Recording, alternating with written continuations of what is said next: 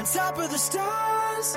Never thought we'd ever get this far. We live for moments like this. We come alive. Hello guys, nice to see you again. 很高兴和各位同学见面了。嗯，今天的话呢，我们依旧来学习《Modern Family》Season One Episode Ten 当中的表达。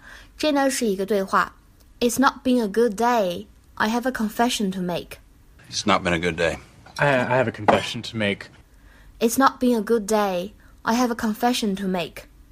It's not been a good day.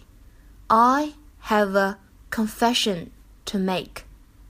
在第一句话当中，这个 good 和 day 两个的碰到一起的话呢，那么只读一个就好了。It's not been a good day. It's not been a good day 啊，这是一个失去爆破的现象。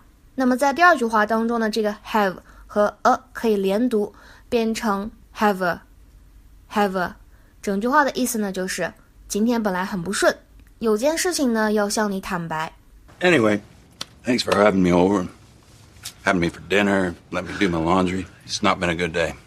Um, Scott, I, I I have a confession to make. Yeah. I didn't uh, cl- I didn't clean the lint tray, so um, your clothes might be a little pilly. Oh, no problem. That's the least of my worries. Thanks for everything. You guys made my day. It's the least we could do. 嗯，先来问大家一个问题，这里第一句话 "It's not been a good day" 这个地方的 EPS 是什么？如果你说 is 啊，那你这个初中的语法要重新学了。这个地方的 EPS 应该是 has，所以呢，第一句话用的是现在完成时。It has not been a good day，哎，说今天过得挺不顺利的，挺不开心的。这个单词 confession 在英语当中呢，表达自白或者招供的含义，a statement that a person makes admitting that they're guilty of a crime。我们来看一下下面这个例句：After hours of questioning by police, she made a full confession。